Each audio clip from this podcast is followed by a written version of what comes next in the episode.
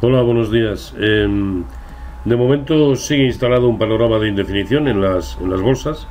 Eh, observen que aquí en el gráfico del Dow Jones, eh, fíjense que son 16 jornadas consecutivas moviéndonos en un rango de un 3,5% en precios de cierre. El SP500 exactamente lo mismo, en un rango de un 3,2%. Y el Nasdaq 100 también en un rango de un 4,2%. 2%. Por lo tanto, eh, por mucho que nos empeñemos en tratar de, de ver matices y cosas, lo cierto es que hasta que el mercado no rompa por arriba o por abajo, no podremos tener o hablar en, con propiedad de, de, una resolución tendencial que vaya a hacer algún eh, movimiento que indique algo en el corto, en el medio o en el largo plazo. Mientras tanto, pues yo creo que lo mejor es lo mejor es estar un poco un poco tranquilos y a la espera precisamente de esa resolución. En el caso de los índices eh, europeos sucede lo mismo, este es el gráfico del IBEX 35, el que quizá ha tenido un rango algo más amplio, pero bueno, aún así es de un 4%, nada más.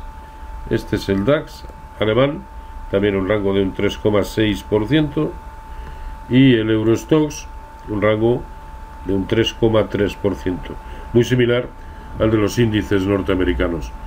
Bueno, pues eh, eh, es más, esta mañana me he dedicado a, a, mirar pues prácticamente todos los títulos del Eurostox 50, así como del mercado español, del DAX, del GAC 40, del mercado americano, y la verdad es que son bien pocos los títulos eh, que, nos, que nos dicen algo, que nos dicen, que nos hablan algo en cuanto a, a tendencia o que puedan protagonizar movimientos de una cierta importancia, ¿no?